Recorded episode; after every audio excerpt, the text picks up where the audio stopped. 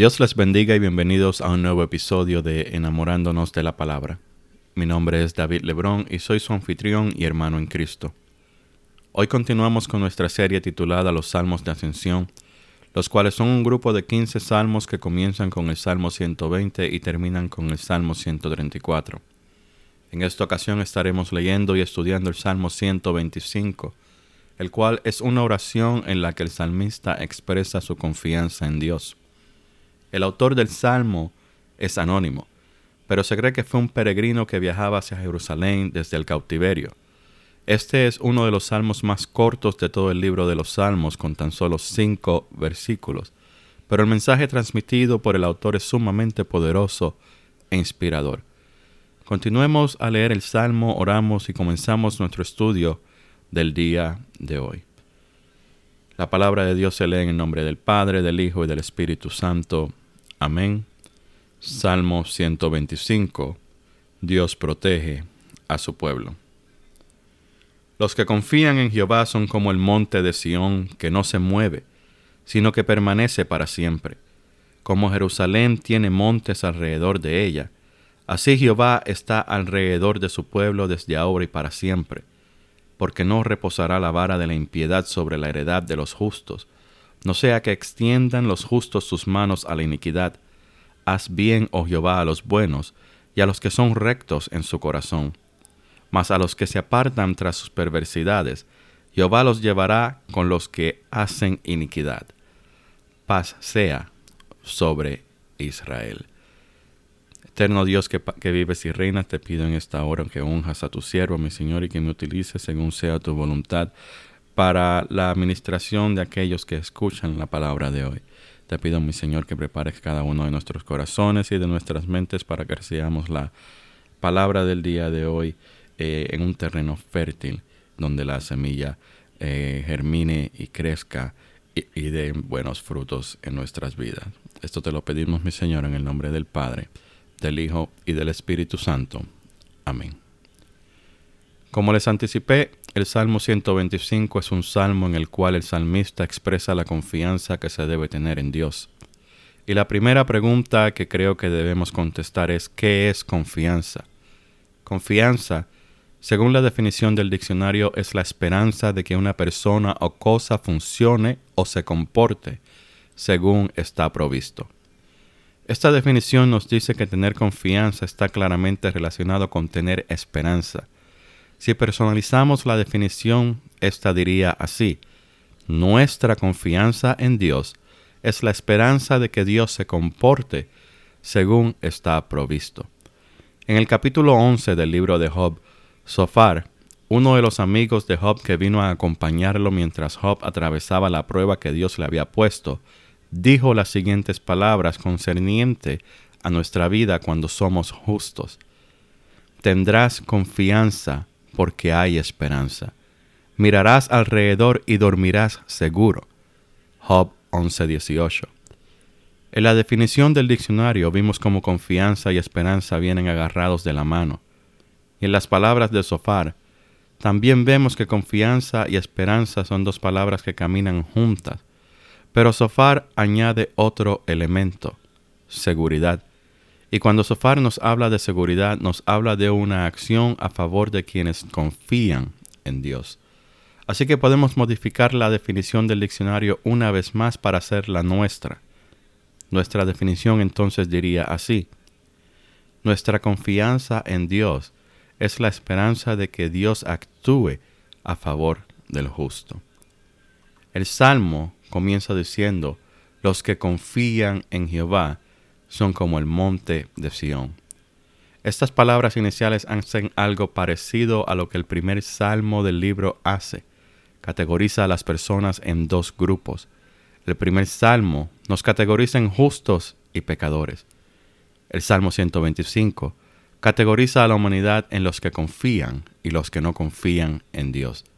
El Salmo aunque le habla a toda la humanidad, se enfoca en describir las promesas de Dios cuando depositamos nuestra confianza en Él. Y nos dice que los que confían en Jehová son como el monte de Sión.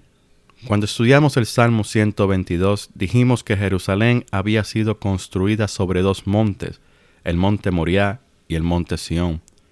Y aunque el Salmo 122 no nos habla de los montes, sino que hace énfasis en Jerusalén como la ciudad en la cual está la casa de Dios, queda implícito que el monte Sión, sobre el cual Jerusalén está construida, simbolizaba paz. El monte Moriah es el monte sobre el cual David edificó un altar después de que compró la era de Arauna el Jebuseo. Luego, su hijo Salomón, el tercer rey de Israel, construyó el primer templo a Jehová sobre ese mismo monte, monte Moriah. El monte Sión, sin embargo, es el monte sobre el cual estaba la fortaleza Jebusea, la cual David conquistó y llamó ciudad de David. Fue allí, al monte Sión, a donde David trasladó el arca desde Kiriat Jearim a casa de Obed Edom y de casa de Obed Edom a la ciudad de David, sobre el monte Sión. Desde entonces el monte Sión ha sido considerado santo, y aunque el arca, una vez terminado el templo, fue trasladado de la ciudad de David que estaba sobre el monte Sión al templo que estaba sobre el monte Moriah, el monte Sión ha recibido más notoriedad como el monte santo del Señor. Solo piense que en el Antiguo Testamento el monte Moriah solo es mencionado dos veces, mientras que el monte Sión es mencionado un gran número de veces. Es por esto que este monte viene a ser un monte que simboliza paz, porque sobre él está la casa del verdadero Dios, el Dios de paz. Pero paz no es lo único que simboliza el monte Sión. El monte Sión, según este salmo que estamos estudiando hoy, también representa fuerza, y es con este monte con el que ahora el justo es comparado. Un monte es una elevación natural de terreno de altura considerable. Cuando estudiamos el Salmo 124, hablamos de elementos naturales que tienen un poder devastador inigualable, como el fuego y el agua. Un monte es uno de esos obstáculos que puede detener o al menos desviar el, el avance de un torrente de agua. Un monte sirve como un escudo natural contra la fuerza de vientos huracanados. El viento puede derribar todos los árboles que se encuentren sobre el monte, pero el monte permanece.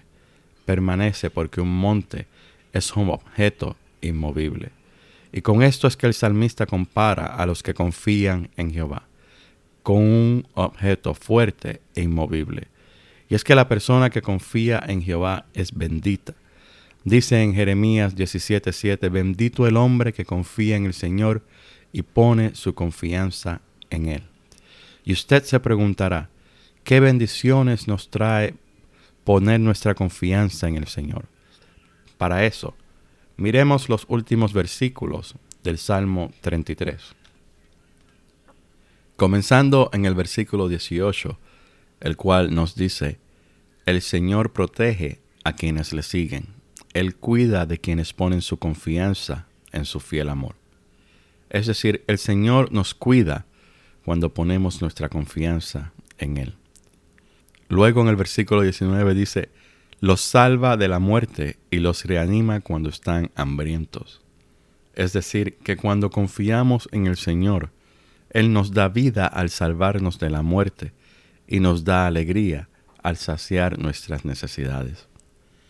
Luego, el versículo 20 nos dice, nosotros esperamos que el Señor nos ayude porque Él es nuestro apoyo y nuestro protector.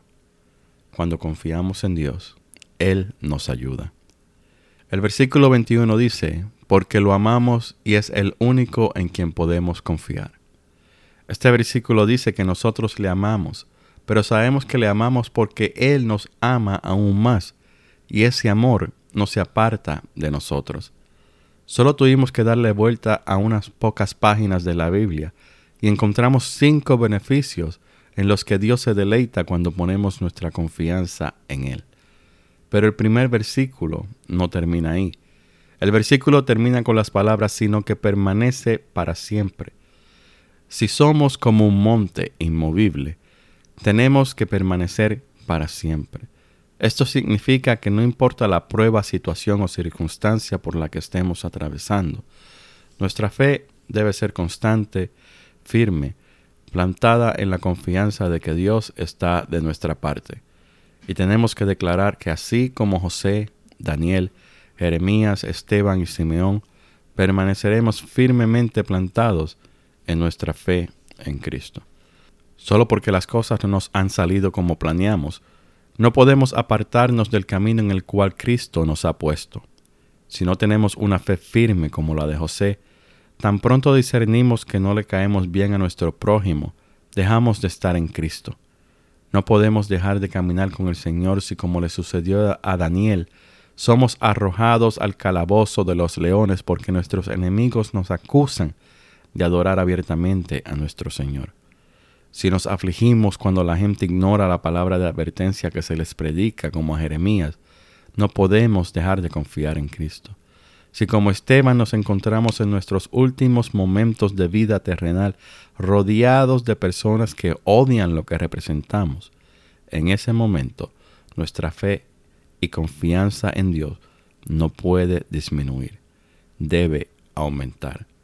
Debemos vivir una vida como Simeón, que aunque el cumplimiento de la promesa de que no dormiría sin que sus ojos vieran la salvación tomó un poco de tiempo en cumplirse, su confianza en que Dios cumpliría su promesa no disminuyó y él permaneció firme en su fe en que Dios cumpliría su palabra.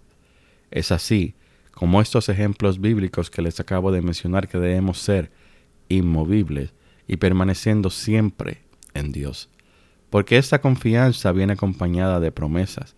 El versículo 2 dice, como Jerusalén tiene montes alrededor de ella, así Jehová está alrededor de su pueblo, desde ahora y para siempre. El secreto de la permanencia del monte Sión no es que es grande e inmovible. El secreto de la permanencia del monte Sión es que está rodeado, protegido por otros montes a su alrededor. Al este se encuentra el monte de los olivos. Al norte se encuentra el monte Scopus. Al oeste y al sur, Sión está rodeado por montañas, las cuales son más altas que el monte Sión. Estos montes alrededor de Sión crean una defensa natural. Estos montes son como centinelas protegiendo las puertas de la ciudad santa. De esta misma manera está Jehová alrededor de su pueblo, nos dice el versículo. Una vez más miramos a la historia de Job para confirmar lo que este salmo nos está diciendo. Y es que este salmo nos dice que Dios está alrededor de su pueblo, pero ¿dónde podemos encontrar un ejemplo de esto? Pues si vamos al primer capítulo del libro de Job, vemos que Satanás quiere acusar a Job de algo. Y Satanás le hace la siguiente pregunta a Dios en el versículo 10. ¿No le ha acercado alrededor a él y a su casa y a todo lo que tiene? Satanás, en la acusación que él hace acerca de Job, nos ha dado una tremenda aclaración de cómo Dios nos rodea con su protección. Dios se va a ocupar de cada uno de nosotros los que le somos fieles. Ese es un gran beneficio de confiar y permanecer en Él.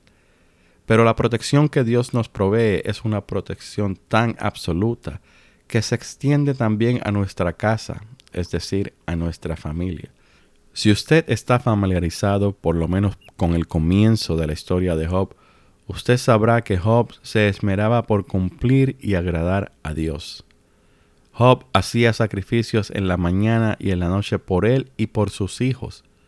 Los hijos no se ocupaban de hacer sacrificios, pero Job sentía la necesidad de que sus hijos también estuvieran en buenos términos con Dios. Así que Job hacía sacrificios en sus nombres, y Jehová los protegía a ellos también. No por el esfuerzo que ellos hacían por estar en buenos términos con Dios, ni siquiera era por los sacrificios que Job hacía. No, Dios protegía a los hijos de Job porque su protección era amplia y se extendía a todo lo que tenía que ver con Job. Porque si miran las palabras de Satanás, él dice, y a todo lo que tiene. Satanás no sabía por dónde entrarle a Job, pues la protección que Dios tenía sobre ese varón perfecto, recto y temeroso de Dios era perfecta. Este varón de gran estatura social estaba tan protegido como el monte Sión, con uno mucho mayor que él protegiéndole, rodeándole, y ese era Dios mismo. De la misma manera que Dios protegió a Job, Él nos protege a nosotros. Y esto lo hace porque confiamos en Él. Es por eso que el enemigo insiste tanto en apartarnos de Dios. Él nos estudia, nos observa y busca la manera de tentarnos hasta encontrar eso que nos debilita y nos aparta de Dios. Busca la manera de distraernos para que pasemos menos tiempo orando, menos tiempo meditando en la palabra, menos tiempo estudiando la palabra, menos tiempo confesando nuestras transgresiones, menos tiempo hablándole a nuestros amigos y familiares de las bondades de Cristo. No nos dejemos engañar. El enemigo nos quiere destruir y no hay nada que podamos hacer si no estamos seguros de que Dios está cuidándonos. Admitámoslo, el enemigo es más fuerte que nosotros. No podemos hacerle frente. Piénselo de esta manera. Goliat tenía a todo el ejército de Israel intimidado por 40 días. 40 días temblando de miedo cada vez que Goliat salía a insultarlos a ellos y a su Dios. El enemigo era más grande y poderoso que ellos, pero su confianza estaba en ellos mismos. Hace unos momentos mencionamos las palabras de Jeremías 17:7, pero ¿sabe usted que dice solo dos versículos antes, en el versículo 5? Maldito el varón que confía en el hombre y pone su carne por su brazo, y su corazón se aparta de Jehová. En el versículo 7 nos dice que si confiamos en Jehová somos benditos, pero si no confiamos en Jehová y nos apoyamos en el hombre, aún en nuestras propias fuerzas, porque cuando habla de brazo nos está hablando de nuestras propias fuerzas, seremos malditos, ya que nuestro corazón se ha apartado de Jehová. Esa fue la gran diferencia entre todos los soldados de Israel y el joven pastor que solo venía a dejar unas meriendas a sus hermanos de parte de su padre. El joven pastor tenía su confianza puesta en Jehová, y cuando salió a la batalla le dijo a Goliat, Jehová te entregará hoy en mi mano, y yo te venceré, y te cortaré la cabeza. Si usted quiere hacerle frente al enemigo, tiene que poner su confianza en Dios, esperanzado en que Dios actúe a su favor, lo proteja y le dé la victoria contra el enemigo. Porque como dice el versículo 3, el enemigo ya está alrededor de nosotros. Dice el versículo 3, porque no reposará la vara de la impiedad sobre la heredad de los justos, no sea que extiendan los justos sus manos a la iniquidad. Este versículo es muy interesante Interesante porque habla de la vara de la impiedad que está sobre la heredad de los justos. Esto a mí me habla de que los justos están viviendo acechados por los perversos, que vivimos en una sociedad que está saturada de personas en poder que son perversas e injustas con los santos, que constantemente quieren oprimir al justo, sacarlo de órbita hasta que lleguemos al punto de pagarles con la misma moneda y de esta manera nosotros quedar como los villanos de la película y ellos como los héroes que todos adoran. Entonces prosperan porque tienen la vara de la impiedad en sus manos, mientras que nosotros los justos somos atormentados. ¿Alguna vez ha pensado usted que Dios recompensa al inicuo? ¿Alguna vez se ha preguntado si la piedad es recompensada? Los justos se esmeran por agradar a Dios, van a la iglesia dos o tres veces por semana, oran sin cesar, son cautelosos de no usar el mismo vocabulario que utilizan las personas que no les sirven al Señor. Hacen todo lo posible por amar al prójimo, por ser imitadores de Cristo y permanecer santos. Sin embargo, pareciera que Dios no nos recompensa de la misma manera que recompensa a los que no se esmeran por tener ese tipo de relación con Jesús y nos ponemos a comparar vidas. Pero Señor, si tenemos la misma profesión, ¿por qué es que el inicuo gana el doble del salario de lo que yo gano? Pero Señor, ¿por qué el inicuo tiene un mejor carro? Pero Señor, ¿por qué el inicuo tiene suficiente dinero y tiempo para irse de viaje cada cuatro meses? Pero Señor, ¿por qué es que hasta el perro del inicuo ladra mejor que mi perro, más bonito? Pero Señor, porque es que yo tengo este carrito viejo que a cada rato tengo que llevarlo al mecánico. Pero Señor, porque es que yo no puedo ir a viajar como el inicuo. Pero Señor, porque es que el inicuo disfruta de paz financiera mientras pareciera que el dinero a mí no me alcanza. Primero que nada, Pídele a Dios que le quite esos pensamientos de su mente. Segundo, ponga su confianza en Dios. Mantenga sus ojos en Cristo y no pierda de vista su meta. Todas esas cosas suenan muy bien, más dinero, viajes, lujos, pero todas esas cosas son distracciones. ¿Con qué propósito queremos más dinero? ¿Vamos a invertir en el reino de Dios? Porque podemos tener un billón de dólares en el banco, pero ¿sabe algo? Si Cristo viene esta noche, el anticristo se quedará con su dinero, se quedará con su carro, y el perrito que, que, tan bonito ladra quedará en la calle. Y los viajes que hizo, si no fueron viajes misioneros, solo, solo fueron un, un placer pasajero, una memoria de un lugar que será borrado de este mundo cuando Dios cree un cielo nuevo y una tierra nueva. Tenemos que permanecer santos. Y repito, tenemos que permanecer como el monte de Sión inmovibles, constantes en nuestra fe en Cristo, de que Él proveerá para cubrir todas nuestras necesidades. No es que no que el Señor no nos quiera prosperar, pero es que no podemos poner nuestros ojos en cosas materiales. Tenemos que poner nuestros ojos en las cosas espirituales. Usted conoce la historia de la alimentación de los cinco mil. Todas esas personas llegaron al lugar donde Jesús se encontraba porque querían saciar una necesidad. Querían que Jesús hiciera algo por ellos. En el pasar de las horas se hizo tarde y la gente debía tener hambre. Y Jesús hizo un milagro. El único milagro registrado en los cuatro evangelios.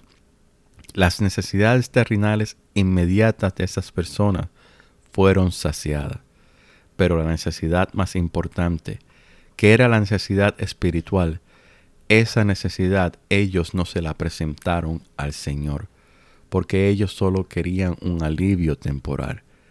No era una llenura permanente lo que ellos buscaban. Ellas buscaban la liberación de Roma, ellos no buscaban una reconciliación verdadera con Dios. Hay que tener mucho cuidado con eso, porque somos una especie que imita los hábitos de los demás. Y al estar rodeados de tanta iniquidad puede ser que nosotros mismos terminemos actuando como ellos. El pueblo de Israel estaba supuesto a ser diferente a las naciones cananeas. Sin embargo, en jueces capítulo 1 versículo 6 vemos cómo los israelitas trataron a uno de los reyes cananeos. Le cortaron los pulgares de las manos y de los pies, tal y como ese rey de nombre Adoni Besek hacía en su perversidad. El pueblo israelita no mató al rey, simplemente le cortó los pulgares y lo enviaron a Jerusalén para que muriera allí.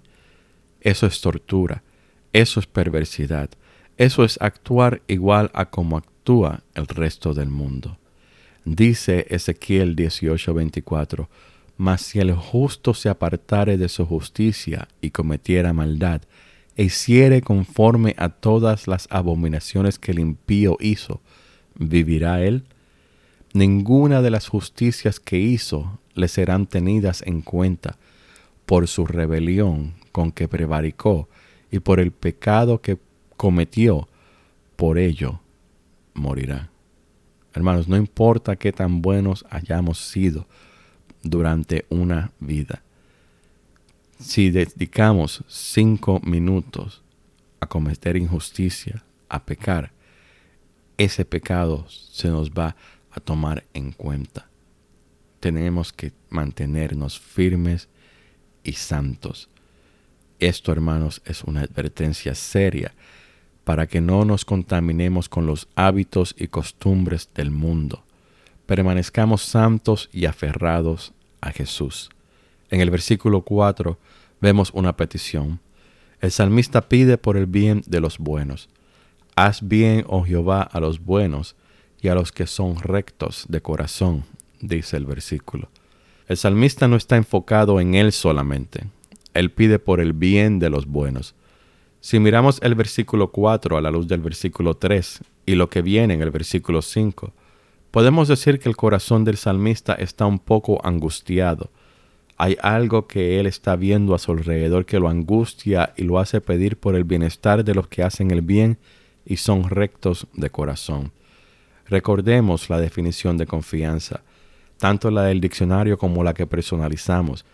Y mientras pensamos en esas definiciones, apliquémosla a las palabras del versículo 4, porque el salmista le está pidiendo a Dios que actúe de acuerdo a las bendiciones que Dios dijo que le vendrían a aquellos que obedecieran su voz y guardasen todos sus mandamientos, según Deuteronomio 27. Es necesario hacer este tipo de peticiones por todos los santos, por todas las iglesias, por todos los que son perseguidos, por los que viven en países donde ser cristiano es equivalente a ser enemigo del Estado. Hay que hacer este tipo de oraciones por el hermano de nuestra congregación que quizás tiene un casero o un jefe injusto. Hay que hacer este tipo de oraciones porque es necesario pedirle a Dios por el bien de nuestros hermanos, porque el sufrimiento de uno debe ser el sufrimiento de todos, ya que somos un solo cuerpo, y porque el día de mañana somos nosotros los que podemos estar en esa misma situación y vamos a desear que el pueblo pida por nuestro bien. No seamos egocéntricos ni egoístas. Pensemos en nuestro hermano y deseémosle siempre el bien. Alegrémonos cuando ellos tienen motivo de felicidad y angustiémonos cuando ellos pasan por alguna tribulación. Este es el significado de este versículo. La justicia es de Dios. Solo Él puede ser justo e imparcial a la hora de aplicar su justicia. Por lo tanto, no busquemos pagar el mal con mal. Mejor pidámosle a Dios que se encargue de nuestros opresores, que les hablan de sus corazones, que los haga piadosos, que tengan un encuentro con Él, que se pongan en nuestros zapatos, no debemos desearle el mal a nadie, porque todo lo que atamos en la tierra será atado en el cielo, y todo lo que desatemos en la tierra será desatado en el cielo. Así que debemos pedir porque el castigo del inicuo no sea lo que merecen, porque sabemos que Dios será justo, y su castigo irá de acuerdo a sus perversidades. ¿Y qué dirá Dios a los que han oprimido a sus santos? ¿con qué cree usted que le pagará? Es por esto que el salmista termina con las palabras, mas a los que se apartan tras sus perversidades, Jehová los llevará con los que hacen iniquidad. Paz sea sobre Israel. El salmista no está preocupado por el castigo que les vendrá a los inicuos. Esas serán cuentas que tendrán que saldar con el Señor. El salmista solo sabe que Dios los juntará a los perversos con los inicuos. El salmista solo sabe lo que tiene que saber, que Dios es justo y solo Él puede decidir lo que hará con los perversos. Mientras tanto, que la paz de Dios reine sobre su pueblo, sobre nosotros, su iglesia. Dios Todopoderoso, te doy gracias por este mensaje del día de hoy Espero, mi Señor, que este mensaje haya sido de gran bendición para todos aquellos que escuchan enamorándonos de la palabra. Te pido, mi Señor, que continúes, mi Señor, bendiciéndolos grandemente y los lleves con bien y los protejas, mi Señor, como parte de tu pueblo, como las promesas que tú nos has hecho, mi Señor, de estar siempre con nosotros. Como este salmo dice, mi Señor, rodeándonos para que el mal eh, no entre en nuestras vidas, para que el enemigo no, no encuentre un hueco por donde colarse y apartarnos de ti. Te lo pido, mi Señor, en el nombre del Padre, del Hijo y del Espíritu Santo. Amén. Dios me los bendiga. Gracias por sintonizar enamorándonos de la palabra.